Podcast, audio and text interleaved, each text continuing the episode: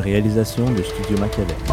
Vous écoutez Né pour un gros pain, le balado sur l'entrepreneuriat québécois. Chaque épisode, nous recevons un nouvel invité provenant du tissu entrepreneurial québécois pour parler de son expérience d'affaires au Québec.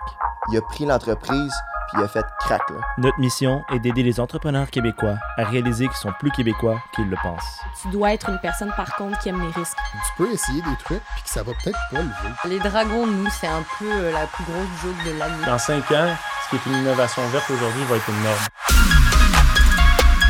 Ici, nous croyons fermement que le Québec a faim de succès.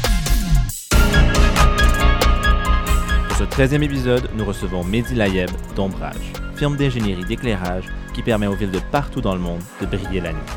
Nous discutons des avantages de faire des affaires en Beauce, vivre dans l'ombre de grandes compagnies B2B et sa perspective d'immigrant originaire de France.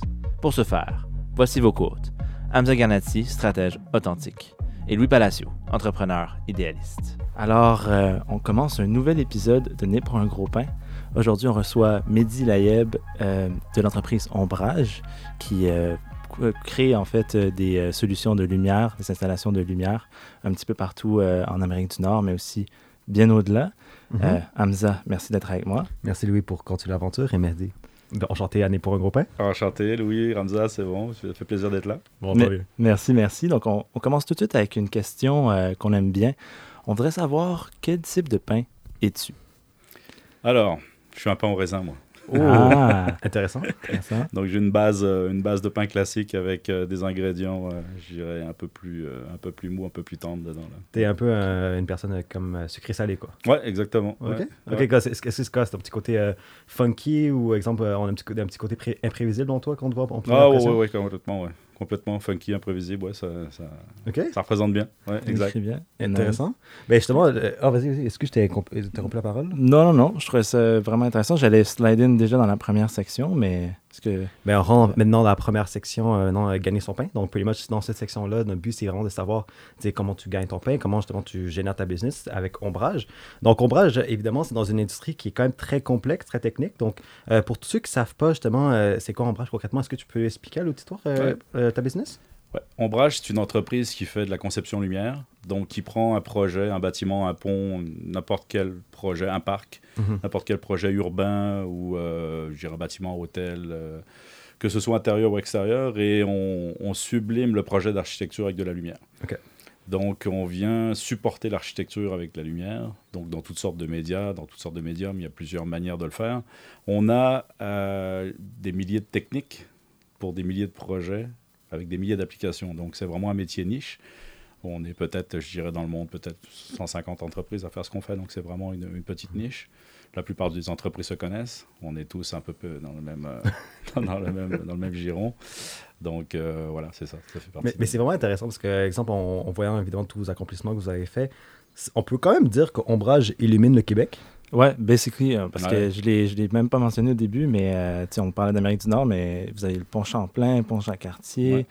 euh, le Sénat à Paris, c'est quand même incroyable. Je pense qu'il n'y a pas grand Québécois qui n'a pas vu d'une façon ou d'une autre vos réalisations, là, qu'il le veuille ou non. là. Bah, à Montréal, c'est clair. Ça, c'est clair que euh, ouais, c'est c'est vraiment le- le- notre aire de jeu depuis longtemps à Montréal. Il y en a un peu partout au Québec, j'irais même en région. On a des projets à Gaspé, étonnamment. On a des projets à Bécomo, on a eu des projets à, en Beauce, à Thetford Mines, des, des endroits où souvent on ne porte pas attention à la lumière. On fait un peu, je dirais, avec ce qu'on a. Donc, euh, ça, c'est intéressant.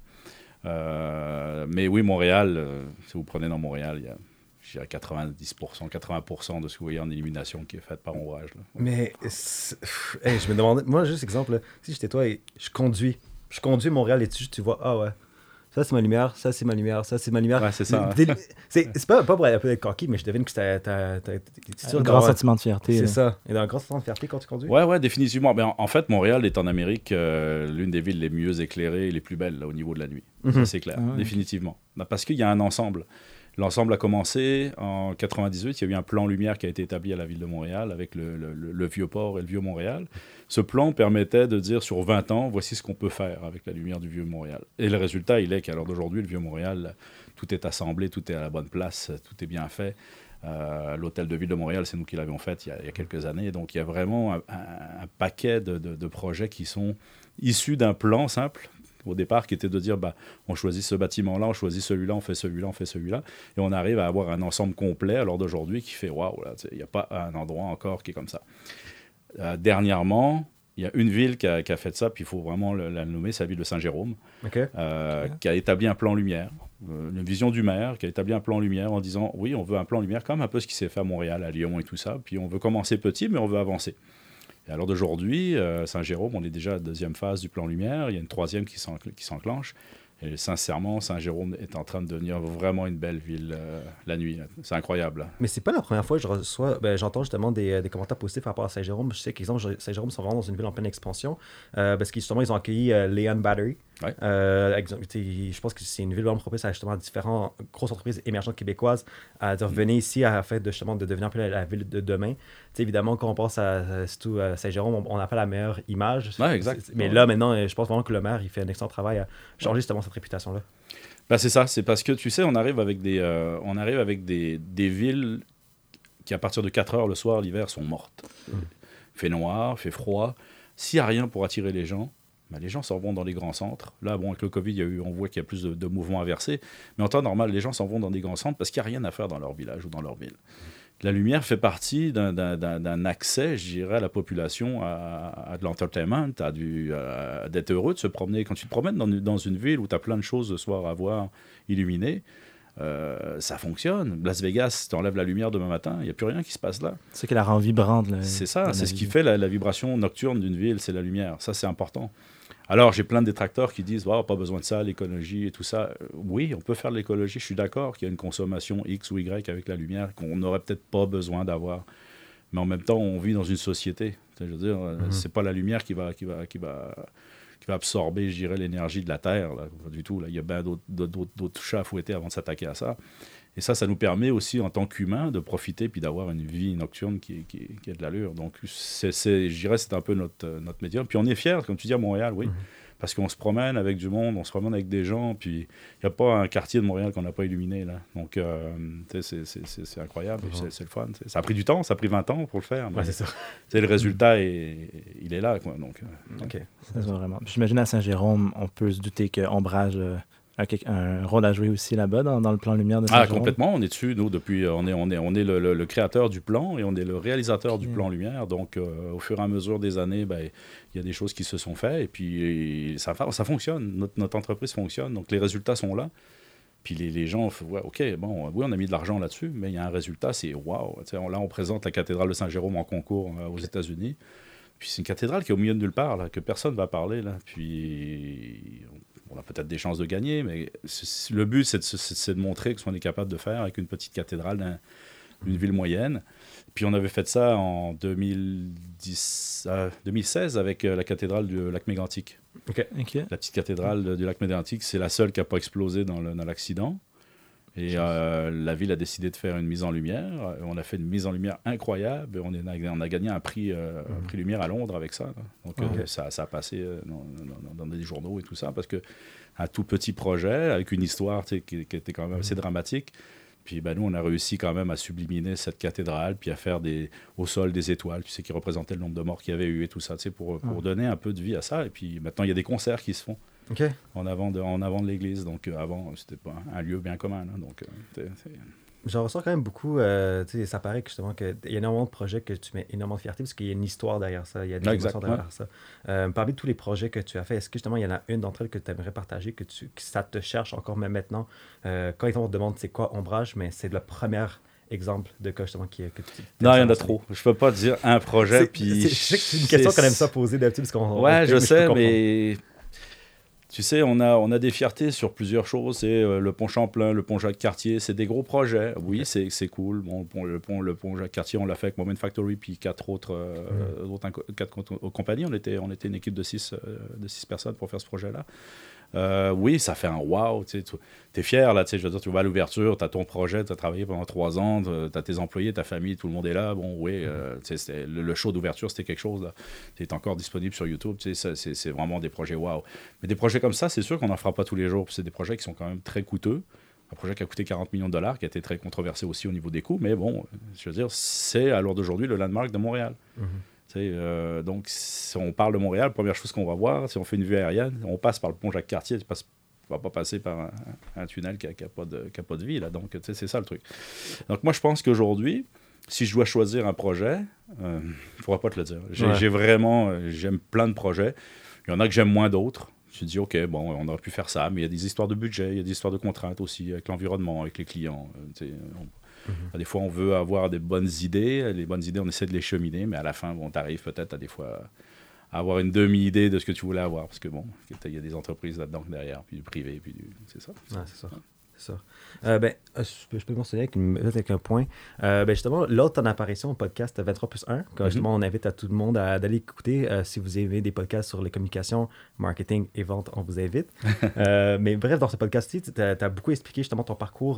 tu as, été semi-professionnel dans le domaine du basketball à Paris, Mhm. jusqu'à ce que malheureusement, ligament, je devine, Ouais. blessure qui arrête la carrière, qui t'a amené justement à, à changer dans le domaine des affaires.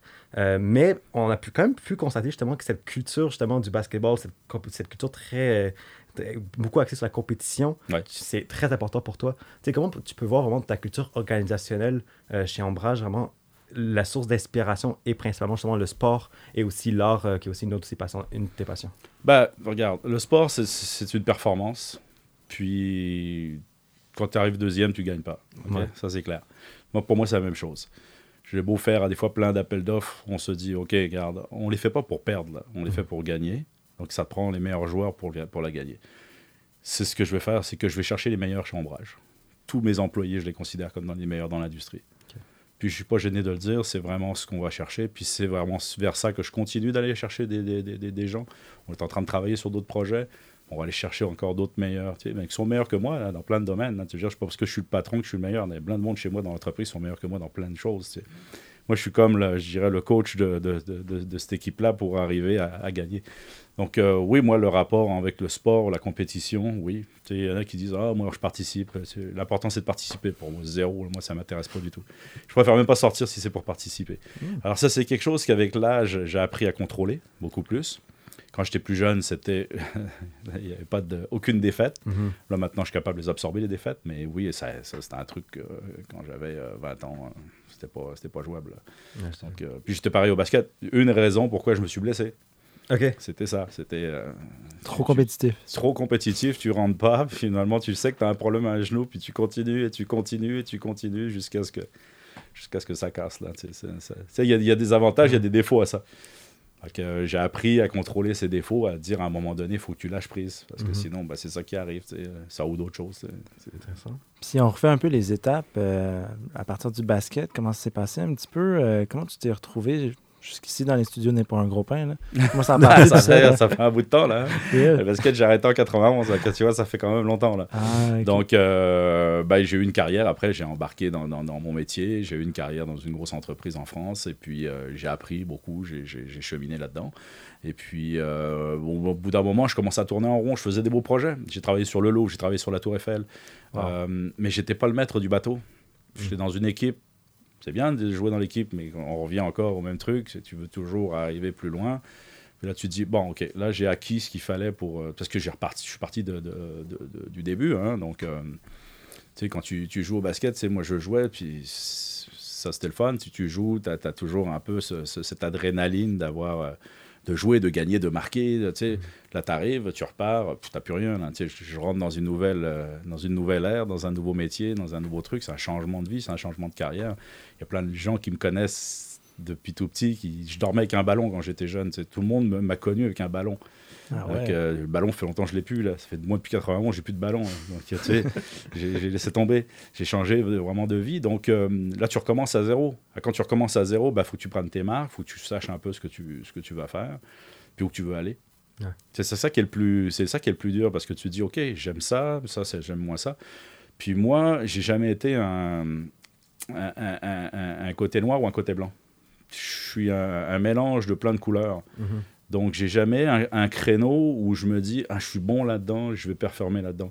Je suis peut-être moyen dans plein de choses, mais je performe dans toutes ces choses-là. C'est ça qui me caractérise là, au niveau entrepreneur, là, pour, pour me dire, à- après une carrière de 10 ans en entreprise, Bon, alors, je me vois que je suis euh, à un étage, mais je peux aller au deuxième. Mais pour aller au deuxième, il faut que je choisisse un créneau. Mais là, le créneau, je suis encore ambigu en me disant, ben, je vais à droite ou à gauche, je ne le sais pas. Donc, finalement, j'ai choisi un truc qui était dans le milieu. Mhm. Et c'est là que j'ai, que j'ai pensé, je me suis dit, dans le métier, il y a des gens qui font de la conception lumière qui sont très bons. Il y a des gens qui font de l'ingénierie qui sont très bons. Chacun est très bon dans son, dans son élément. Mais si tu les inverses dans, dans leur rôle, ils sont très mauvais. Et ça, je me suis dit, c'est, là qu'il faut que je sois. Je veux que je sois dans un endroit où que je sois bon techniquement, que je sois bon en concept, puis que je sois bon en visuel. Et euh, je suis peut-être pas le meilleur. ça, je- bien sûr, il y a bien des gens qui sont, sont, sont meilleurs que d'autres là-dedans. Mais dans ce qu'on fait, euh, on a choisi une niche où on est pratiquement unique avec ce qu'on fait. Donc, on est bon en technique et on est bon en concept. Je veux dire, ça, c'est vraiment l'image, l'ADN de notre entreprise. C'est là que j'ai, démarré Ombrage suite à ça. C'est ça, tu as démarré Ombrage aussi peu après que tu es arrivé au Québec. Ouais, right? ouais. Donc, tu as vu qu'il y avait un manquement, non seulement en général, mais aussi au Québec. Puis tu t'es décidé. com- comment, c'est quoi les raisons pourquoi tu étais au Québec, tu es arrivé en, en Beauce? Bah écoute, le choix de, choix de vie, tu sais, je, je travaillais à Paris, je voyageais partout, euh, vraiment pas de vie. Les dernières années où je bossais en France, aucune vie. là. Mm. Euh, je voyageais, je faisais, je prenais un projet, j'en finissais un. C'était, pas très. euh, Ça, c'était en tant qu'employé. Ouais, en tant qu'employé. Mais c'était cool, tu sais, je veux dire, j'avais un bon poste, j'avais des beaux projets, mais bon, à un moment donné, tu te dis, OK, si je fais tout ça pour ça, non. Sais, à un moment donné, tu fais tout ça pour toi, oui, je veux dire, euh, c'est un choix, hein, je veux dire. Puis, euh, tu sais, je fais une petite aparté là-dessus, c'est pas parce qu'on veut devenir entrepreneur qu'on va moins travailler, là. euh, parce que je peux te dire, je travaille beaucoup plus que ce que je faisais, même à cette époque-là encore. Mais ça, tu le sais pas tant que t'es pas rendu là. Ça. Ça, c'est quelque chose que tu apprends au fur et à mesure. Donc, la raison, euh, moi, je suis venu ici, écoute, euh, j'avais pas vraiment d'objectif, je m'étais donné un an. Je me suis dit, regarde, si je vais, je vais tester un peu, puis tu sais, on repart de- du Québec en 99, c'est pas le Québec de 2021, là. On, on a fait un gap là, de- de- en 21 ans. Là. Ça a vraiment changé. Là. Donc, on est arrivé. euh, et puis, euh, des Français, là, à cette époque-là, il n'y en avait pas des tonnes. Même euh, des Français ou des, des- des Algériens ou des, immigrants. Encore moins en Beauce, j'imagine. Ah, c'est Ouais, ça, il n'y en avait pas des tonnes. Puis, on n'était pas, dans- on n'était pas dans ce mood-là de l'immigration et tout ça. On, on- ça commençait, mais on n'était pas vraiment dans ces, dans, dans ces quotas et tout ça. Donc, c'était- très compliqué au départ, mais euh, bon, bah, écoute, c'est ça. Euh, la Beauce, pourquoi? Bah, Parce que j'ai trouvé une boîte euh, qui m'intéressait. J'avais eu d'autres offres j'ai trouvé une boîte en Beauce qui m'intéressait. Il y avait un potentiel de rachat de cette entreprise, une boîte de génie. Est-ce que c'était dès le début, justement, qui, Ouais. qui t'ont expliqué, OK, ouais, parce que je te que c'était un de tes critères de sélection, c'est un potentiel de rachat. ok. C'est ça. Moi, c'était ça qui m'intéressait. C'était Mhm. pas aller travailler là-dedans. hein. Ouais. J'avais compris qu'il y avait un manque. Puis, euh, il y avait des actionnaires qui partaient. Il y avait, il y avait problème de liquidité dans l'entreprise. Je voyais que cette entreprise-là euh, elle n'était pas en forme. Et puis, on parle de salaire. Là. Ouais, Tu sais, il y a des jeunes souvent qui me disent Ah, les salaires. Moi, je vais vous dire, j'ai travaillé euh, pratiquement les six premiers mois de- de- de- dans, dans cette entreprise à zéro. Là. Wow. Oh, ouais. Ah ouais, j'avais un salaire qui couvrait même pas mes dépenses. Là. Donc, euh, on parle que c'était vraiment ridicule, mais tu sais, c'est- ça fait partie de la game. Là, C'est intéressant ce que tu as fait. Justement, tu as, pris la décision de prendre des sacrifices pour le potentiel, justement, de, au lieu d'avoir un salaire fixe, ben, tu parles en plus en termes de Ben pourcentage, là, à long terme, qu'est-ce que tu vises? Euh, mais tu as quand même eu l'expérience d'entrepreneur, mais tu as aussi eu l'expérience de repreneur. Ouais. Que- quand tu peux comparer tes, tes deux expériences par rapport à ça, surtout en- au Québec, tu sais, comment tu, peux, comment tu perçois tout ça? Mais sincèrement, j'ai appris sur le tas. Pour ça, Ok. là, écoute, euh, ça a été euh, essai-erreur. Puis, euh, je suis capable de voir rapidement, tu sais, je suis capable d'analyser rapidement ce qui se passe là, dans une entreprise. Ok. J'ai pas eu vraiment de formation pour ça. Euh, Peut-être le, baga- le bagage puis le background que j'ai eu en France dans l'entreprise fait que je savais gérer mes chiffres déjà. Bon, ça, à partir du moment où tu gères tes chiffres, tu comprends un peu l'en- l'environnement où tu vis. Mais oui, c'était intéressant de voir que tout de suite, en arrivant, cette boîte, je savais qu'il y avait un problème. Euh, tu sais, tu arrives dans un milieu, on revient à cette époque-là, il y avait quand même un, un plein emploi, ça marchait bien, il y avait quand même une belle économie. La Beauce, c'était un des vecteurs économiques du Québec. Là, ça a descendu, il y en a encore, mais c'était les années 2000 en Beauce. Jusqu'à 2008, ça a été comme ça. Euh, les gens ne savent pas, mais c'était un des endroits où au Québec, euh, il y avait plus de boulot en Beauce qu'à Montréal ou plus plus qu'à Québec. Ouais. Surtout pour un nouvel arrivant. Alors, euh, moi, ça a été un, ça a été un point, un point de chute. Puis moi, quitte à y aller, euh, quitte à venir au Québec, on, Ouais, c'est ça. on a été dans le, dans le cœur, là, tu sais. euh, C'est ça. Mais c'est vraiment intéressant, mais surtout maintenant dans le marché, avec, le- avec la pandémie, évidemment, c'est qu'il y a beaucoup d'entreprises, il y a beaucoup de, de jeunes travailleurs qui, qui ont peur justement de, de commencer leur carrière dans une entreprise qui, qui va un peu moins bien. Mhm. Et donc, pour toi, c'était justement, c'est qu'on dirait que tu cherchais justement une entreprise qui va un peu moins bien, parce que tu voyais la vision à long terme que si je, je bosse, puis si je fais en sorte que justement que, que je fais mes preuves, ben là, justement, le potentiel de rachat, ben, ça va être à moi qui va être oct- octroyé. C'est ça qui est vraiment intéressant, que j'ai, en termes de jeunes, j'ai jamais vu quelqu'un qui avait cette réflexion-là. Mais regarde, ça dépend ce que tu veux faire. Ouais, c'est sûr. Je veux dire, si tu veux te trouver une job puis écouter du Netflix tous les soirs pendant 4 heures de temps, euh, bah tu vas pas tu vas pas dans une boîte comme ça. là, Mhm. je veux dire. Tu vas dans une entreprise où tu fais du, euh, du travail où peut-être que ça va même pas fonctionner ce que tu vas faire. Écoute, j'en ai fait des essais-erreurs là en masse là, tu sais.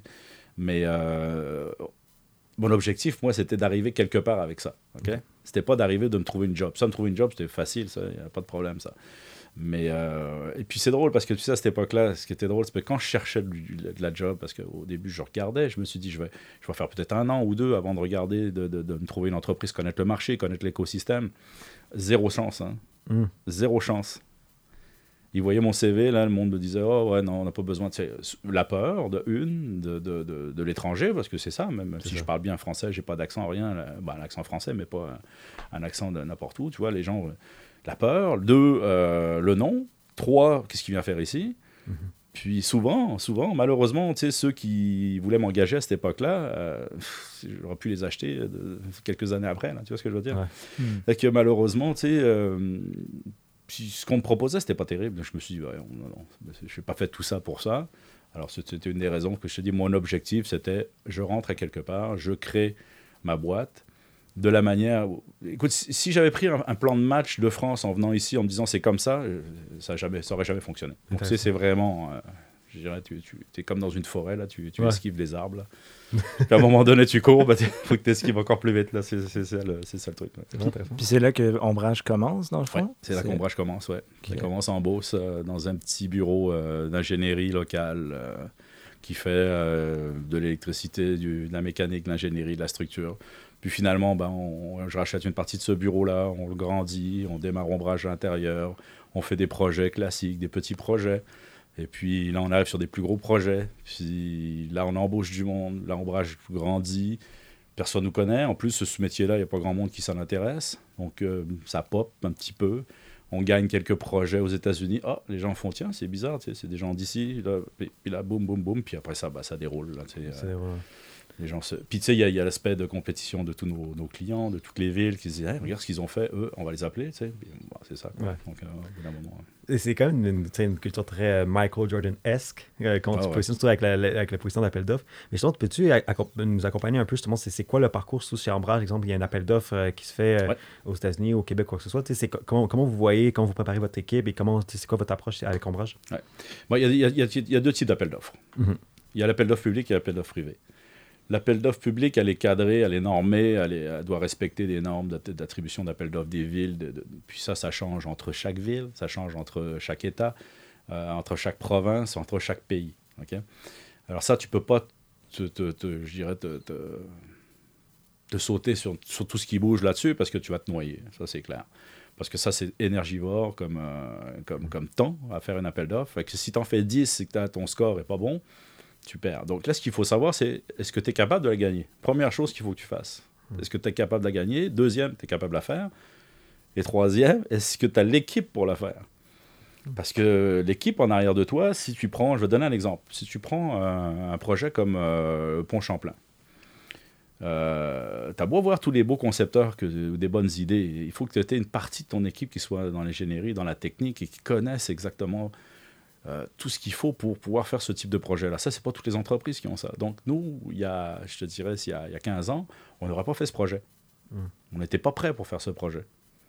Donc, il faut que tu choisisses au fur et à mesure de ta grosseur d'entreprise et tes capacités à prendre quelque chose, à, à manger une tarte qui soit capable d'avaler. Tu ne manges pas une tarte plus grosse que toi parce que tu, tu vas être content de l'avoir eu, mais tu vas te noyer. Puis après ça, tu peux te retrouver avec des poursuites, tu peux te retrouver avec plein de choses. Tu livres pas ton contrat, ton nom, il se perd. Et, ça, c'est très dangereux. Et c'est ce qu'on voit dans beaucoup de startups. C'est- malheureusement, c'est ce qu'on voit. Euh, je vois beaucoup d'entreprises qui se disent Oui, oui, oui, on a gagné, on a vu toutes les histoires de masques et tout ça. Ben, c'est ça l'histoire. sais. Je veux dire, oui, on va les fabriquer, mais tu signes un contrat de 25 000 masques. Si tu es capable d'en faire 5 000 par semaine, ça va. Si tu es capable d'en faire 10 000, euh, on commence à se poser des questions. Si tu en fais 500, ben, tu es mort. Donc ça, c'est c'est des histoires qu'on voit en entrepreneur, il faut faire attention. Donc moi, je te dis, Ombrage, on fait des appels d'offres publics, on fait des appels d'offres privés. L'appel d'offres privé, le client soit vient te voir directement il te demande un prix à toi et une manière de faire à toi parce qu'il a confiance, il connaît ton CV, tout ça. Ça, j'en ai beaucoup, des, entreprises comme ça. Après ça, tu as la compétition. On a des clients qui veulent avoir deux, trois prix. C'est correct. Je veux dire, c'est- comme au magasin, sauf que tu sais, tout prix a toute valeur. Là. Donc, euh, je suis pas le meilleur marché dans, le- dans, dans- dans- dans- dans mon domaine, ça c'est clair, parce que j'ai des, docteurs dans mon entreprise, j'ai des ingénieurs, j'ai des gens qui, qui ont des hauts salaires. Je peux pas arriver avec un gars qui travaille dans un sous-sol ou qui sont un seul bureau dans une petite entreprise. tu sais. C'est impossible. C'est pas les mêmes, les mêmes coûts de base. Donc ça, c'est les, les deux, les deux volets d'appel d'offres. Et ça, ça se répète partout dans le monde. Donc le principe est à peu près le même. Mhm. C'est c'est vraiment ça. Intéressant. Puis, dans le fond, je pense qu'on rentre pas mal dans Ouais. la. On, on l'a amorcé un petit peu, là, mais la section l'argent du beurre, Ouais. où on essaie de, de rentrer un petit peu dans le gras du sujet. Mhm. Puis, je pense que le premier point, on, on a commencé à en parler un petit peu, mais c'est vraiment euh, tes origines Boss Run qui nous ont fascinés un petit peu. Ouais. Puis, justement, on se demandait un petit peu comment ça, ça a façonné un peu ta façon de travailler, de- d'arriver en Beauce, comment ça a influencé. Euh, c'est quoi les influences de justement les valeurs que tu as, développées au Québec, comment ta façon de travailler, si tu peux nous en parler un petit peu? Ah ouais, ça c'est une bonne question en plus parce que en étant nouvel arrivant, chef d'entreprise, en étant en boss, j'ai jamais eu aucun problème. J'ai jamais eu aucun client qui nous a écartés ou qui nous a dit quoi que ce soit euh, parce que on vous connaissait pas ou machin. En c'est tout un petit monde. J'ai eu la chance de rencontrer des grands hommes d'affaires comme euh, Rémi Marcoux de Transcontinental, où j'ai construit ces, ces usines euh, avec mon autre entreprise. là. Le journal de la presse, euh, les usines du journal de la presse, c'était nous. Le soleil, c'était nous. On a fait tout ce genre de choses-là en ingénierie, par écombrage, c'est avec l'ingénierie du groupe. Euh, donc ça, c'est des gens, euh, quand tu fais affaire une fois avec et que ça fonctionne, euh, tu, tu fais partie du bateau. Ils pensent pas deux fois là. Ah non, tu sais, je veux dire, puis on a déjà eu, à un moment donné, on avait déjà, je vais vous conter une petite, une petite, une petite anecdote. On est arrivé dans un meeting à un moment donné à Montréal, dans un gros bureau avec un grand groupe et tout. euh, Nous, on arrive à quatre, euh, on a chacun nos spécialités dans notre, dans, dans notre boîte, puis on explique notre projet, puis là, on voit les gars arriver, puis c'est comme les Men in Black, là, tu sais, l'escalade noire avec euh, toute la gang d'avocats, machin et tout, puis finalement, euh, ils ont fait leur speech, on a fait leur speech, mais euh, ben, le boss, il a dit non, ben, on les connaît, ils nous ont déjà fait ça à, à plus petite échelle, ils vont être capables de le faire à plus grosse. Ciao, bye. Tu sais, c'est ça le business. tu sais. Ouais. Euh, à C'est- l'époque, Québec cette et relation Montréal. de confiance Ouais. que justement que vous bâtissez. C'est ça. Ouais. Québec et Montréal, euh, à l'époque, c'était complètement différent. Encore, encore plus à Québec. Encore plus à Québec. Très fermé, très compact, très, Ce qui protégeait leurs très étanche. Oui, oui, oui. C'est ça. Ouais, très étanche. Euh, c'est encore comme ça dans certains coins. Je dirais pas les villes maintenant, Mhm. mais euh, c'est beaucoup moins, beaucoup moins fréquent. Ben, c'est parce que maintenant on a une antériorité. À l'époque, on avait une petite antériorité. À l'heure d'aujourd'hui, euh, je peux faire tous les projets en éclairage de la planète. Donc, j'ai pas de limite. L'heure d'aujourd'hui, je peux me lancer sur des très grands projets à plusieurs milliards, euh, comme on fait à Vancouver avec le, le projet Oak Ridge. C'est un projet de 7 milliards, c'est c'est 9 tours. Il n'y a pas un projet comme ça en Amérique qui se fait à l'heure d'aujourd'hui. C'est 9 tours, c'est des, patinoires, c'est des centres commerciaux, c'est des parcs. Tout ça dans un projet, dans un quadrilatère euh, de Vancouver. Donc c'est une ville dans la ville. Un projet sur 5 ans. Euh, on l'a pris, tu sais. euh, on s'est dit, ouais, on le fait, go. On est capable, on le suit, on avance là-dessus. Puis, euh, bon, tu sais, ça, c'est une tarte qu'on est capable de manger. Donc, à l'heure d'aujourd'hui, on est capable d'aller euh, faire des projets en Chine des choses comme ça. Après ça, c'est un choix stratégique de ce que tu veux faire où tu veux aller, quoi. C'est juste ça. Puis euh, je fais une petite parenthèse aussi. euh, quand je pense à Beauce, je pense à Maxime Bernier, je pense à entrepreneur, tu sais, famille entrepreneur. Est-ce que c'est c'est quelque chose que tu voyais qui, qui déjà, en tant que Beauceron, t'amenait Ouais. une fierté ou qui t'amenait une notoriété un peu? Ouais, ouais, ouais, non, mais c'est une mentalité. euh, les gens, euh, les gens sont toujours, sont toujours proches de toi là-dedans parce que tu réussis. Puis tu réussis, tu es une fierté de la bourse. Donc eux autres encore, ils remoussent avec toi, tu sais, je veux dire. Puis c'est ça, c'est- vraiment une attitude de la région. C'est Ouais. une attitude de la région. euh, D'ailleurs, j'ai encore, euh, j'ai encore un pied à terre là-bas, moi. Je- Mais c'est quand même fou parce que, exemple, euh, je prends exemple l'école d'entrepreneurs de Beauce. Ouais. Tu sais, Il y a, il y a exemple l'école d'entrepreneurs de Rimouski, il y a l'école d'entrepreneurs de, de- je pense qu'il y a aussi en a une à Québec, si je ne me trompe pas. Mhm. Mais quand on pense à l'école d'entrepreneurs, on pense à Beauce. Ouais. C'est, il y a vraiment une, une autorité. Il y a énormément, énormément d'amis d'entrepreneurs qui sont comme Ah, ben, je veux vraiment faire une expérience en Beauce parce que je sais que là, c'est, c'est là où la recette magique se passe. Mais justement, c'est quoi la recette magique en, en Beauce ouais, mais la recette magique, c'est pas compliqué. Qu'est-ce qu'ils ont été faire? Ils ont été chercher les meilleurs. Voilà. Point final. voilà. Bon, regarde qui, regarde qui dirige. Moi, je connaissais son père, là. Donc, euh, tu sais, je veux dire, cherche pas, là, tu sais, c'est- c'est- des entreprises comme euh, Canam, Manac et ces entreprises-là, c'est- des fleurons. Là. Des fois, on n'en parle pas assez, mais c'est des boîtes qui, qui génèrent des milliers d'emplois, puis qui sont partout, tu sais, qui font des stades aux États-Unis, des monumentaux. Euh, donc, tu sais, ça, c'est oui, c'est- ça. Ils ont été chercher meilleur. Regarde qui gravite autour de tout ça. C'est une belle équipe, là, sincèrement. Euh, moi, je suis pas passé par là parce que ça, ça te prend un besoin, Mhm. mais je pense que c'est nécessaire. Puis, ouais. On, on parle, on parle de visibilité. Ça, c'est une autre question qu'on qu'on aimerait savoir. C'est, je pense aussi, le, le, le nom de la compagnie Ombrage. C'est, Ouais. quand, euh, quand même intéressant parce qu'exemple, on pense notamment au Pont Champlain. Mm. Euh, mais quand, exemple, il y a beaucoup de personnes, quand ils pensent au Pont Champlain, ils pensent à Moment Factory. Ouais. Mais, Jacques Cartier. Euh, euh, Pont Jacques Cartier, je vais Ouais. vraiment dire- Ouais. pour mon erreur. Mais le Pont Jacques Cartier, justement, il pense à Moon Factory. Mais vous, vous opérez souvent justement en- dans les ombres, justement assurer justement que le travail technique se passe, etc. Et là, justement, tu parlais de plusieurs compagnies québécoises qui manquent de visibilité. Pourquoi tu penses Pourquoi euh, tu penses Bah, tout est un aspect marketing. hein, tu sais, euh, En passant, le Pont Champlain, l'instigateur du projet, c'est Moment Factory, mais euh, l'équipe qui a constitué le projet, c'est pas juste Moment Factory, c'est une équipe de six personnes. Voilà. Bon, puis ça, c'est bien établi dans les contrats, tout le monde est au courant, c'est c'est bien ficelé, c'est- le projet a été déposé comme ça, puis c'est c'est correct. Mais c'est le seul projet qu'on a fait comme ça, en Mhm. équipe. La plus- tous les autres projets sont faits avec ombrage. Ou après, on va chercher, bien sûr, des, des, euh, où on est incorporé dans des ingénieurs ou des, euh, des, euh, des architectes. C'est une équipe de projet tout le temps.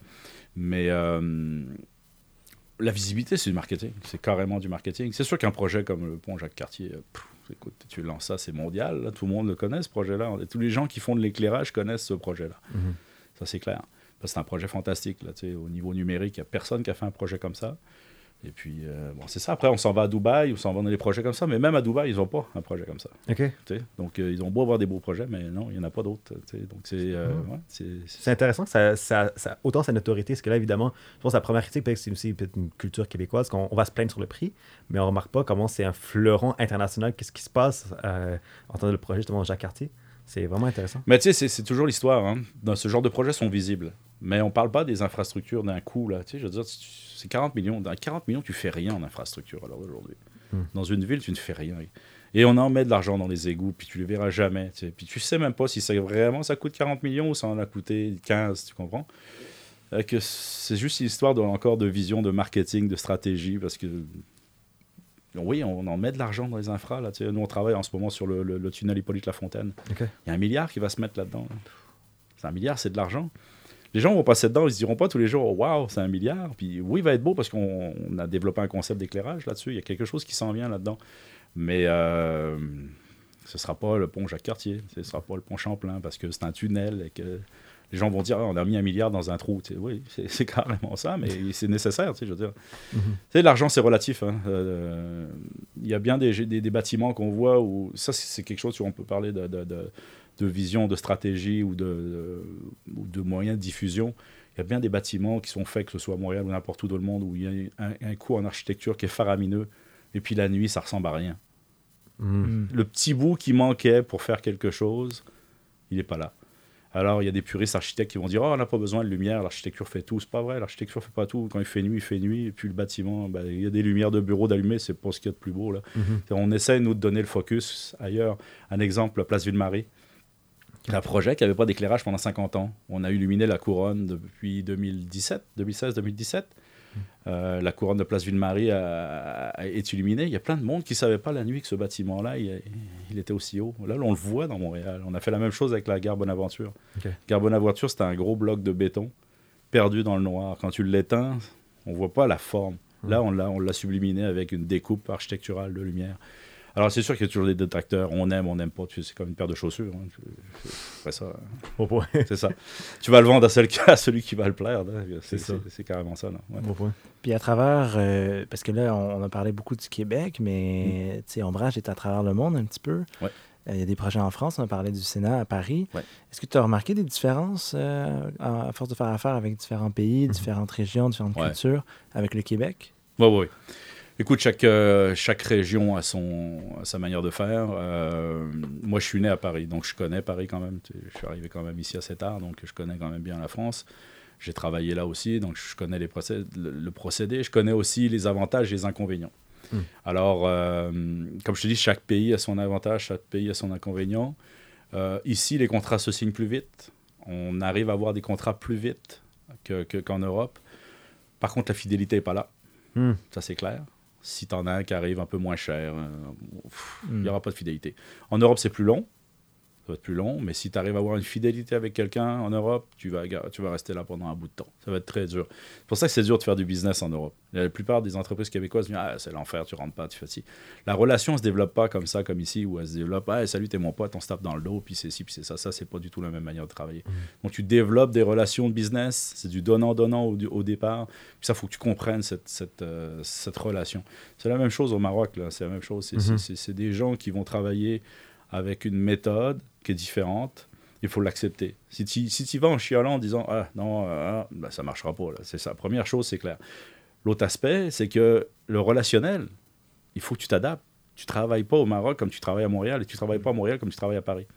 Et ça, c'est important de comprendre ce- ce- cet écosystème-là. Puis même chose aux États-Unis. On commence à travailler aux États-Unis. Nous, ça- Moi, ça a été toujours un- je dirais, un marché extérieur où j'ai pas voulu m'impliquer immédiatement. J'ai préféré travailler sur, le- sur le Canada au complet avant d'aller aux États-Unis, me faire la main déjà dans nos propres provinces avant d'aller aux États-Unis.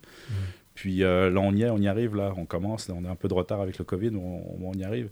Mais la le relationnel, euh, en France, est, est complètement différent d'ici. Et ça, il faut vraiment l'analyser sur chaque étude de marché que tu fais, parce que tu peux trouver ça dur sinon. là, sais. Y a-tu des différences qui t'ont marqué un peu, que peut-être que t'aurais revu ton approche si tu le savais avant ou... Bah, écoute, euh, ça m'a marqué quand je suis arrivé ici, moi. Ok. Je suis arrivé ici. J'ai remarqué qu'il fallait pas tout dire aux gens. Parce que les gens pouvaient se choquer. Tu sais, en France, tu peux faire un meeting puis lui dire Regarde, ça, ça fonctionne pas, ça, ça fonctionne pas, ça, ça fonctionne pas. Puis Ok. Tu peux lui dire de n'importe quel ton, ça va passer. Mais tu vas avoir la même réponse en face. C'est le, Voilà. qui va te répondre de la même manière. Ici, si tu le dis une fois, deux fois, ils vont rien dire. Mais là, hop, tiens, tu n'es plus dans le projet. Ah, mais qu'est-ce qui s'est passé? Ouais, mais tu es dans la réunion la dernière fois. Oh, mais là, regarde. Ok. Tu comprends?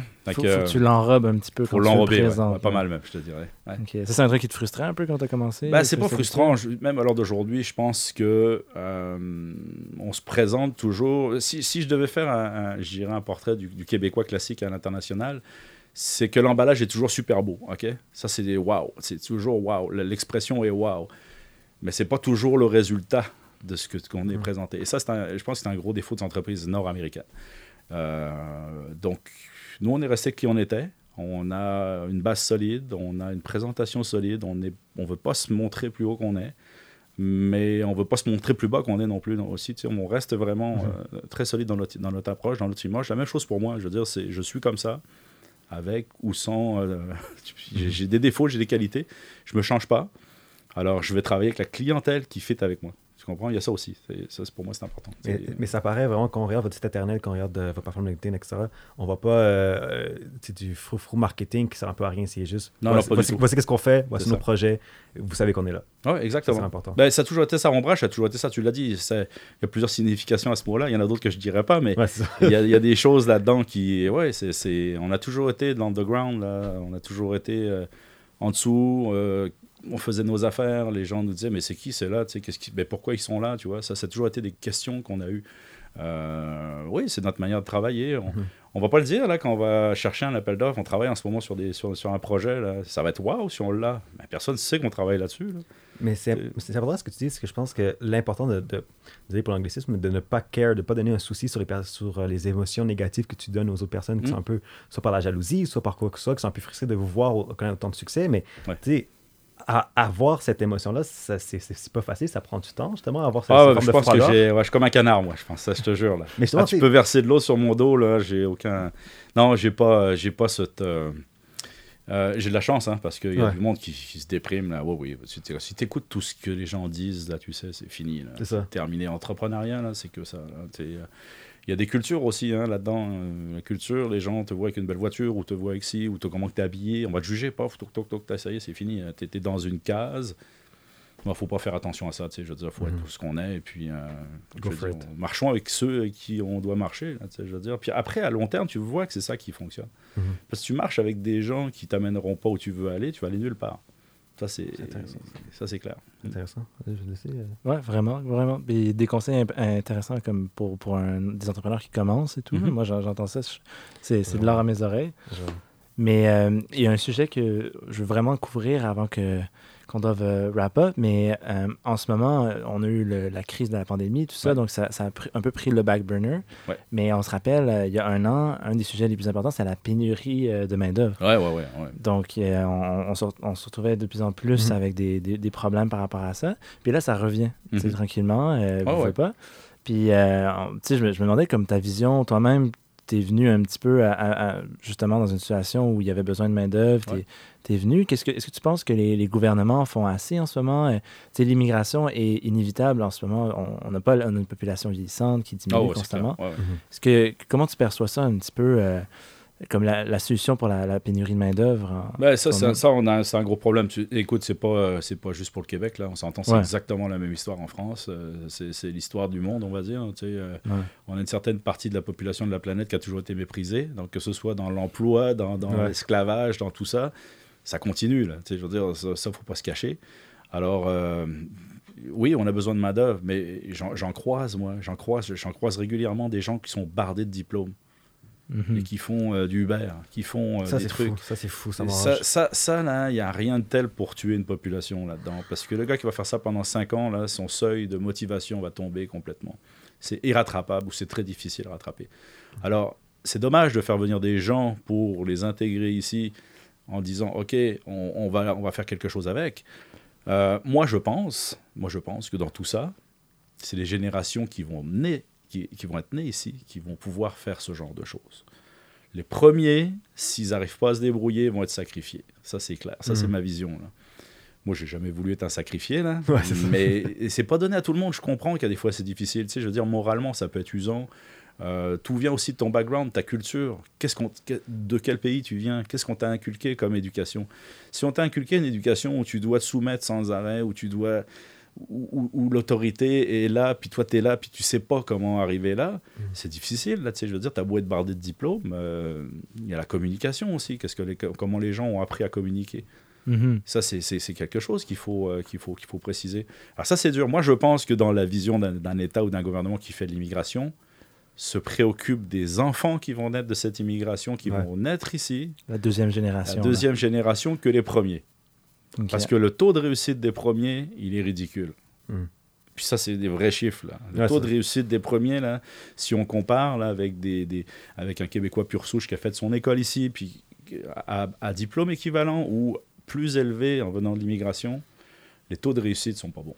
Ça, c'est flagrant parce que justement, un énorme problème qu'on pense, c'est oui, l'immigration, mais c'est surtout l'intégration. Et surtout, Mhm. je pense que le niveau d'éducation, tu as surtout bien touché ça. Exemple, les, les écoles publiques, exemple, je pense à Horizon, euh, ben, pas Horizon, mais Henri Bourassa, Calexa, La Vallée. Des écoles où justement, il y a beaucoup de minorités ethniques de deuxième génération qui, Ouais. qui, qui étudient, là, qui font ça, mais tu vois, les conditions des écoles, c'est insalubre, Ah c'est ouais. c'est négligé.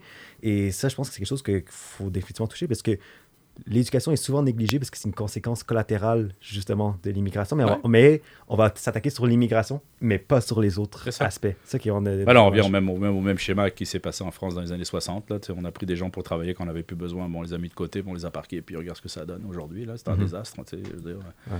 C'est- pas jouable de voir ça. Là, euh. Ouais. mais, euh, mais écoute, il n'y a, pas d'excuse là-dedans. Moi, j'ai jamais pris ce- ces excuses-là pour dire, OK, c'est une fatalité, on va rester là-dessus.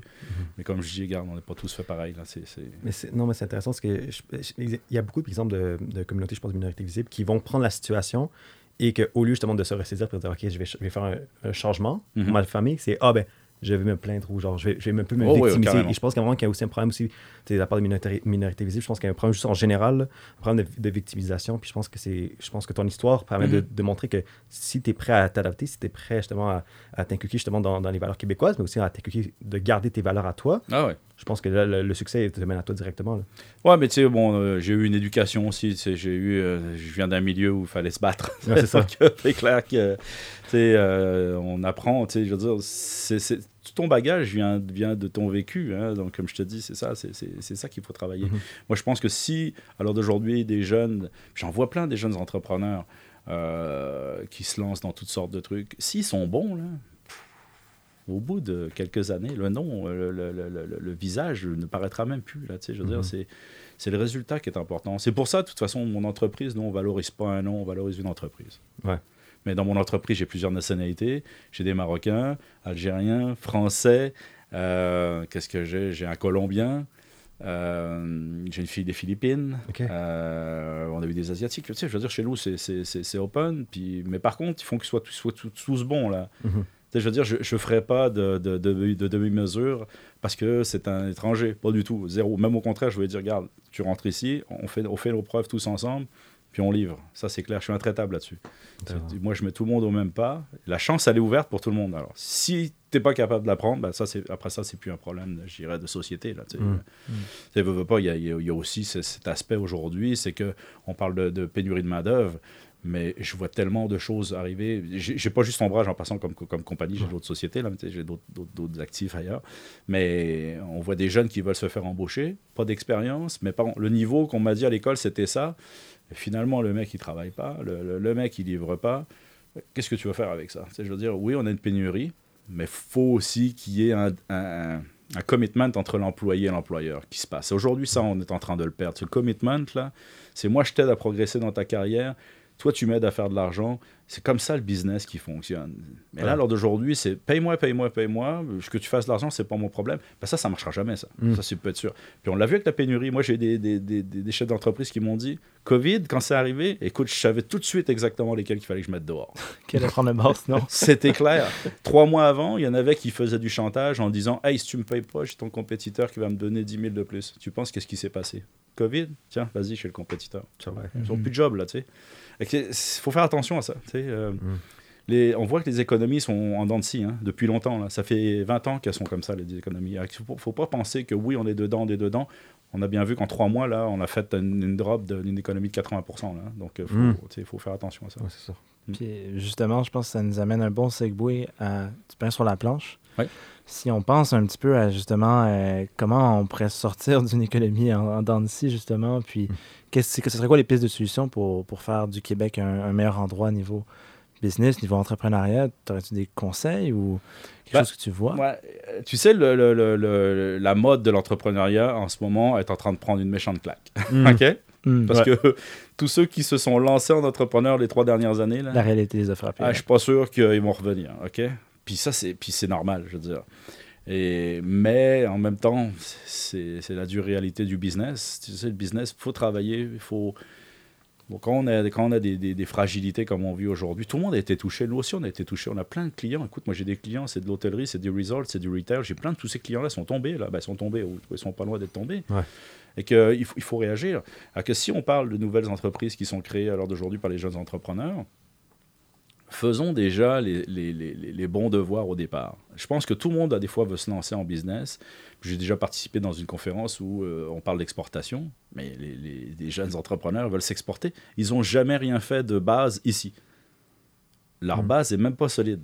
Moi, je ne me Mm. suis pas exporté avant d'avoir une base solide. Écoute, quand tu t'exportes, déjà, c'est de l'argent, c'est du temps. Puis là, je veux dire, tu, tu vas en passer du temps. Là. Pas- puis, au lieu de faire tout ce que tu peux faire ici, où des fois, tu as tout sous la main, mais oui, pour le prestige, c'est plus intéressant d'aller vendre aux US puis de se dire, ouais, ouais, ouais, je vais réussir. Il y, a des, il y a des domaines où ça peut fonctionner. On parle des TI, tout ça, ça, ça peut fonctionner. Mais même encore là, je veux dire, j'en vois tellement de boîtes, de start-up qui sont dans des, euh, des, euh, des, euh, je des groupes de- de- d'en- d'émergence d'entreprises. Pour la plupart, au bout de deux ans, ils n'existent plus. Là, Mhm. je veux dire, euh, alors ça, l'entrepreneur, oui, je je suis pour, mais c'est pas fait pour tout le monde. Point final. Ça, c'est clair. Il faut que les gens arrêtent de penser que tu arrives là-dedans, c'est tout de suite la Ferrari qui t'attend devant la porte. Ça veut dire qu'on on les attend encore, les Ferrari. Là, c'est il faut faire attention à ce, à ce, à, à ce lifestyle qu'on a vendu sur l'entrepreneuriat. là, tu sais. Oui, il y en a quelques-uns qui réussissent comme ça, et c'est tant mieux. Mais il y en a plein qui réussissent beaucoup mieux que ceux-là qu'on voit Exact. et qui et qu'on paraît pas, là, qu'on voit pas. On parle de la Beauce, là, je peux t'en compter. là. Je veux Mhm. dire, j'en- connais, moi, qui ont des hélicoptères, puis qui cachent ça dans un hangar, puis il y a personne qui savent qu'ils ont un hélicoptère. Alors, tu sais, c'est- quoi le lifestyle? C'est c'est ça, l'entrepreneuriat? Pour moi, c'est pas ça. Ça, c'est c'est une Ouais. issue, c'est une fin, de, pas une fin, mais c'est une issue, c'est un, un plaisir de faire tes choses comme tu as envie de le faire, comme tu as envie de créer ton entreprise, tu as envie de profiter de la vie de certaines affaires. On est tous dans ce procédé-là. sais. Euh, puis tu as des entrepreneurs qui pilent leur argent, puis tu verras rien. Là, j'en connais, moi, qui construisent des, des, des, des résidences et des résidences, et puis ils roulent avec une petite Hyundai, puis ils sont bien corrects. là. C'est nice. Donc, tu sais, c'est c'est un choix, mais euh, je suis pas pour, euh, pour dire demain matin, on doit de- devenir un- un- un- une province d'entrepreneurs. On, on- on en a beaucoup des entrepreneurs ici, mais je suis pas pour dire qu'il faut que tout le monde soit entrepreneur, parce que c'est pas vrai que tout le monde soit entrepreneur. Il, ça prend des employés, puis il y a des intrapreneurs qui sont meilleurs que beaucoup d'entrepreneurs. Puis ça, faut pas les oublier, ceux-là. Tu sais, Mhm. Souvent, c'est ceux qui font la business aussi de, de- de- où ils sont. Là. Donc euh, ça, c'est ouais, ça, c'est mon, c'est mon conseil là-dedans. Ouais. Tu, tu dirais que c'est un peu plus de, de leverage les, les forces de chacun pour oui, arriver ultimement à la prospérité euh, ça. du Québec. C'est ça. Ouais, ouais. Moi, je pense que c'est le- le- au niveau économique, si on veut avancer, les PME sont une force économique incroyable au Québec. Là. C'est, Vraiment. euh, c'est la majeure partie de nos entreprises. Puis on a des choses de bonne qualité ici. Donc, euh, il y, a des- il y a de- il y a de la scrap aussi, comme partout, mais tu sais, il y a des choses de bonne qualité. Il y a des entreprises qui arrivent là par hasard. Moi, j'appelle ça des one-shots. Il y a des entreprises et des entrepreneurs. On l'a vu avec le COVID, il y en a qui se sont lancés dans toutes sortes de trucs. Mais c'est c'est pas des entrepreneurs tant qu'à moi. Ça. C'est, des arrivistes. Là, tu sais, je veux dire. Mhm. Ils vont faire un coup d'argent, puis ils vont disparaître. Puis... Moi, j'ai quand même. Je pense qu'un entrepreneur doit avoir un aspect social. Tu sais, moi, je fais vivre des familles. Mhm. On fait vivre des familles, on fait vivre des- une économie, on fait dépenser de l'argent, on crée, des, on crée quelque chose. Oui, c'est ça, ça c'est ça, c'est pour moi, c'est important. Pas juste ramasser du cash là, qui, qui est important. Là, euh. Ça, ça va venir après. je veux dire, si tu fais bonne chose de la bonne manière, ça, ça- c'est le chemin pour y aller. Je veux dire. Donc, quand quitte à y aller, bah, c'est mieux d'y aller avec, je dirais, des- un aspect social qui soit intéressant. tu sais. C'est non mais c'est fascinant ce que tu dis parce que c'est exemple, on, parle avec ce podcast beaucoup de l'écosystème québécois puis on découvre de plus en plus à, à travers les épisodes mais exemple il y a beaucoup exemple de, de trucs d'applications qui, qui looks good mais Ouais. qui amènent presque aucun résultat qui fait pas l'effet concret c'est même peut-être un coup de pub et tu sais exemple tu parlais justement de ne pas tomber dans le piège justement de- du lifestyle des entrepreneurs Ouais, mais c'est aussi il faut réaliser que les entrepreneurs influenceurs comme on- il faut Mhm. les appeler eux, bravo, parce que c'est leur marketing, c'est comme ça qu'ils génèrent des Ben oui, leads, ben oui, etc. Ouais. Mais c'est à toi de pas de- d'avoir une forme de conscience à réaliser que c'est le lifestyle, c'est pour se vendre, c'est pas pour euh, c'est pas pour euh, dire que c'est ça la vraie vie. Mhm. Lui, il, il fait ça pour un but concret, justement, c'est pour créer des nouveaux livres, pour Ah ouais. que, justement créer une forme de, de engouement pour son brand. Mais juste tombe pas dans le vice, quoi. Mais il y a beaucoup d'ego là-dedans aussi. hein. Sais, Il y en a qui cherchent beaucoup, là. Il y en a qui cherchent l'image, là. Je veux dire, ça, c'est fatigant, là. tu sais. Ok, tu réussis, c'est cool, mais il y a tellement de gens qui réussissent, qui font, font leurs affaires bien cool. tu sais, c'est-à-dire, On fait tous un peu de stratégie, tu sais, un petit podcast comme on fait avec vous, des choses comme ça. On a tous du marketing, c'est, Ah ça aide, ça vous aide, ça nous, ça nous aide. C'est, c'est ça, c'est ça qui fait fonctionner l'économie. Après, là où je, pense que c'est où on donne une fausse image, c'est qu'il y a des jeunes qui regardent ça en se disant hey, regarde-le, lui, il a fait ça, il a réussi ça. Il y en a qui se cassent la binette comme il faut, là, tu sais, je veux dire. Mhm. Il faut faire attention avec ça. Moi, je pense qu'il faut bien éduquer nos jeunes s'ils veulent se lancer en affaires, leur apprendre à compter, puis de pas s'associer avec n'importe qui. Ça s'associe de même, ça se sépare de même. Et que ça, ça, ça, c'est un gros problème que je vois au Québec. Mhm. Le nombre d'associations qui se créent entre personnes. Tu verrais le nombre de... de- Il y, a, il y a une partie de ça aussi, je pense, qui est, qui est la crainte de partir un, un projet tout seul. Puis des Mm. fois, tu t'associes justement avec des gens qui Ouais. pas nécessairement être complémentaires à tes fonctions ou, être nécessaires au projet, mais juste le fait de diviser le risque, tu penses que c'est une bonne idée, mais au final, Non, non, non, non. Bien au contraire. Tu, tu- tu fractionnes, tu fractionnes ton risque en faisant ça. Là. Tu- tu- Ouais. Non, non, c'est pas. euh, Intéressant. C'est- c'est- tant qu'à moi, c'est la, la- la- la- si tu fais une analyse de risque, pour moi, elle est beaucoup plus risquée si tu t'associes avec des personnes avec qui tu n'as pas, t'as pas analysé ou que tu les as pas bien évaluées. Tu sais, si- je parlais avec un, un ami l'autre jour, il me dit Je me suis fait avoir, le gars il me il se présentait bien et tout. Je dis T'as-tu déjà vu un gars qui, se- qui veut t'arnaquer, qui se présente mal, qui parle mal, puis qui a l'air d'un bandit? Non non, c'est assez rare. non, serait pas efficace. Jamais, tu sais, c'est clair. Ah, c'est intéressant. Mais je pense que ben, la dernière question pour un peu clôtre ce podcast, parce qu'évidemment, on peut Ouais. continuer pendant des heures et des heures. Mais sortons un peu d'ombrage, mais sortons juste de- par passion euh, pour le business et aussi pour le basketball. Ouais. Euh, Dis-moi, qu'est-ce que tu en penses justement euh, du potentiel retour justement du basketball à Montréal? Ouais, moi, tu moi, basket, baseball, c'est mon truc, là. Ouais. Ben ouais, ce serait cool, tu sais, je veux dire, c'est un sport qui, est- qui, qui- qui- On parle de minorité, là. Mhm. Écoute, tu vas dans Montréal-Nord, tout le monde joue au basket, Ah oui. Et qu'il y a un bassin, là, au Québec, là-dessus, de, de, de basketteurs, de jeunes basketteurs. C'est le talent. Mm. ouais. Mais tu vois-tu, exemple, une via- viabilité plus exemple, économique par, exemple, par rapport à ce projet-là? Parce que surtout, exemple, le baseball, euh, je sais, exemple, que Bronfman, et je m'en souviens plus aussi de l'autre partenaire qui a, justement, qui a des milliards qui, qui est potentiellement investi déjà pour le retour des expos.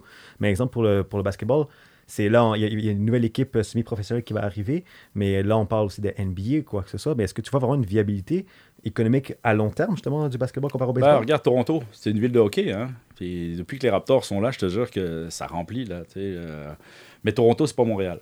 Voilà. Montréal, c'est une ville de hockey encore. La mentalité des gens est hockey. Toronto, il y a beaucoup d'ethnies aussi qui jouent au basket. Donc, euh, On n'est peut-être pas encore rendu là pour avoir une, une ligue, euh, une équipe de NBA, ça c'est ça, c'est- c'est clair. Ouais. Ça coûte cher, puis ça, prend vraiment, je dirais, un engouement là, local, là, puis ça prend des propriétaires. Qui, il y a une rentabilité là-dedans, ça coûte une fortune euh, d'opérer des équipes de sport. Mhm. Donc, tu sais, on est très hockey ici. Les gens, c'est. La plupart des jeunes que tu pognes dans la rue, qu'est-ce que tu veux voir? Un joueur de hockey, il va pas te dire basket, tu vas choper un euh, XY. Mhm. Mais c'était la même, la même histoire à mon époque. Quand, quand moi je jouais, quand j'étais petit, c'était le foot. Bah, le soccer. J'étais le seul qui jouait au basket, moi, dans mon quartier. là. Après ça, j'ai- j'ai- regroupé d'autres équipes, mais euh, moi, je joue très bien au soccer parce que j'avais pas le choix, sinon j'avais pas de potes. C'est ça. Donc euh, j'ai fait tout ce sport-là, mais j'étais pas assez bon pour aller jouer au truc. Par contre, au basket, on était une petite bande. Puis oui, euh, tu sais, je veux dire, euh, ce sport-là, euh, la France a jamais eu d'équipe d'NBA, mais il y a quoi, 14-15 joueurs d'NBA maintenant? Ouais, ouais. Français? Et ça, tu sais, en, en France, Bah, en- ça. il y a eu tu sais, Tony Parker, évidemment, c'est lui qui a, qui, a, Ouais. qui a pu mener le chemin, etc. Et là, on pense à Montréal, mais là, Montréal, exemple, il y a Lugansdor, il y a Chris Boucher, Voilà. justement, qui commence à mener le chemin. Donc, je pense qu'exemple, pour le hockey, évidemment, je pense que c'est pour toute personne, on, on a tous des superstars euh, Ah ouais. québécois qu'on s'attache, mais là, au basketball, ben, On les entend pas. on est. Ah je sais. On les entend pas. Comme exemple à la musique ou au sport, quoi que ça, c'est, ouais. ça, c'est une autre, une autre discussion à avoir. Mais Ah tu vois, ouais. Louis, euh, grand fan de Miami Heat, là, qu'est-ce que t'en penses de ça? Euh, ben, moi, moi, je suis, moi, je pense que ça va être comme. J'espère, en tout cas, du moins, que ça va être une première marche vers quelque chose de graduel. Mais c'est sûr que depuis que j'ai vu les, les Raptors, puis aussi, j'ai j'ai vu à Montréal l'engouement pour les Raptors. Bah oui, Vraiment, Ça, oui. j'ai- j'ai l'équipe jamais- canadienne, tu sais, je veux dire, Ouais. t'as pas d'autre. ça. C'est- Mais- ouais, tu sais, là, là, on se rassemble hein, quand c'est comme ça. Ouais, exact. Mais Ouais. même, genre, je pensais que Toronto, il y aurait un petit froid, là, mais voir, genre, le- la rue Non. Peel complètement Ouais. pactée noir de monde, c'était. Ça faisait chaud. Mais ce qui, est, ce qui est intéressant avec les Raptors, c'est que justement, c'est Montréal est aussi impliqué directement. Tu sais, c'est Sid Lee qui a géré justement tout Ouais. We the North. Ouais. C'est vraiment il y a vraiment une relation Montréal avec les Raptors aussi. Puis aussi, euh, Raptors jouent toujours une game de pré-saison aussi à Montréal Ah ouais. pour créer l'engouement. Mais je pense vraiment que le marché est là. Puis c'est vraiment intéressant à voir ce que les prochaines années vont mener par rapport à ça. Non, mais je pense que tu sais, quand on va avoir plusieurs joueurs qui vont rentrer sur le circuit NBA, ces joueurs-là vont revenir à un moment donné avec un écho. Là, Là, l'heure d'aujourd'hui, on en a deux, trois. Ils sont, sont quand même un peu transparents. Mhm. Mais c'est à peu près la même euh, affaire dans le reste du Canada. Il y en a quelques joueurs qui jouent en NBA qui n'ont pas l'origine qui vient de, de, de, de- de Calgary ou un truc comme ça. Tu sais, on ne sait pas trop où ils sont. Quand ça revient avec des championnats, ou, des, des- bon, là, c'est Mhm. clair que tu sais, ouais, ça, ça, va, ça va faire mousser le. Et le je vais juste profiter de cette occasion, je peux faire une mention à un ami commun qu'on a, que je te, je te aussi conseille d'écouter. Un ami qui s'appelle Jérémy Teboul-Miller, qui lui écrit des blogs sur le basket, euh, sur le cahier, euh, Ok. qui écrit presque des articles euh, sur le basket euh, à chaque deux jours, trois jours. Ah ouais, des c'est articles cool. extrêmement intéressants. Donc, euh, pour ceux qui écoutent le podcast, mais qui ont aussi un intérêt pour le, euh, pour, euh, le basketball, ben, on vous invite aussi à regarder ces, ces articles. Moi, personnellement, euh, je suis un très grand fan. Donc, euh, toujours une façon aussi un peu de promouvoir justement des, Ben des jeunes passionnés. Évidemment. Ouais. euh, Ça fait du bien. C'est. Le, le développement de justement la prochaine équipe, euh, je Ben ça oui. une bonne façon de, de le suivre. C'est certain. Cool, ben, je pense que ça fait pas mal le tour. Vraiment. Euh, écoute, on a découvert plein de pépites d'or en plus qui n'étaient pas au programme euh, Ouais. à travers les. ça, ça, ça, je pense, c'est un épisode à pas manquer. Là. Si, parmi Ouais. tous les épisodes, là, je pense que c'est là, euh, vraiment en termes d'apprentissage. Ayez vos cahiers de notes, puis prenez toutes les citations parce que honnêtement, ça vaut la peine. Vraiment, Ah, merci, merci. merci beaucoup, Mehdi. Si on peut aider tout le monde, on va, on va le faire. OK, ben là, c'est rendu toujours un moment petit classique, évidemment, euh, puisque le podcast est audio puis aussi vidéo. Mhm. sais très bien qu'il y a une caméra devant toi. Ouais. Donc, euh, le moment de gloire euh, où on peut suivre Ombrage, où on peut suivre différents projets euh, qui s'en viennent. Euh, donc, euh, ouais, tu peux dire qu'est-ce qui s'en vient pour toi? Vraiment, ah, parce qu'il s'en vient, il y a plein de choses qui s'en viennent. Donc, euh, ombrage.com, puis sur LinkedIn, vous pouvez nous suivre. On a toujours nos, nos, petits, euh, nos, petits, nos petites apparitions qui arrivent euh, journalières. là. Mhm. Et je devine que les personnes qui ont des questions par rapport à ton parcours, aussi dans l'industrie auquel que tu opères, ils peuvent directement aussi te contacter Ouais, sur exact. C'est ça. OK, parfait. Il répond très vite d'ailleurs. C'est comme ça que, Ben ouais, là, que c'est tout ça. est parti. C'est ça. Vraiment. J'ai pas de community manager, c'est moi. mais, tu vois. That's it. On aime ça. Alors, Louis, euh, où on peut suivre René pour un gros pain? Euh, YouTube, bien entendu, pour ceux qui nous regardent, toutes les plateformes de streaming, Spotify, euh, Amazon Music aussi, Ouais, a nouveau. développé une plateforme nouveau, Nouveau. donc euh, on va y être, bien entendu. Euh, mais sinon, Deezer, euh, Apple Podcast et Google Podcast. Puis euh, finalement, tous les euh, réseaux sociaux, Ouais. Facebook, euh, Instagram, Twitter, éventuellement TikTok, qui s'en vient tranquillement. Puis, euh, c'est en fait TikTok, mais aussi LinkedIn, parce que, évidemment, oui, il y a le balado, mais il y a aussi avoir du contenu additionnel qui s'en vient. Euh, donc, euh, n'hésitez pas aussi à interagir dans les publications, les commentaires, et à faire de justement continuer la conversation qu'on essaie de faire. Parce qu'évidemment, euh, on est tous nés pour un gros pain, puis ça, c'est à travers vous qu'on fait ça. Absolument. Donc, euh, sur ce, je pense que merci. euh, Merci beaucoup, Merci à vous. Merci. Bonne continuation. Ben, merci. C'est cool. Ben alors, euh, on se voit au prochain épisode? Yes. À la prochaine. Et c'est déjà la fin de l'épisode. On tenait à te remercier d'être un affamé, d'être un fan du balado Né pour un gros pain et de croire en notre mouvement. On a beaucoup de nouveautés qui s'en viennent pour toi cette saison et on espère que tu resteras à l'affût. Sur ce, on se revoit très bientôt pour un prochain épisode.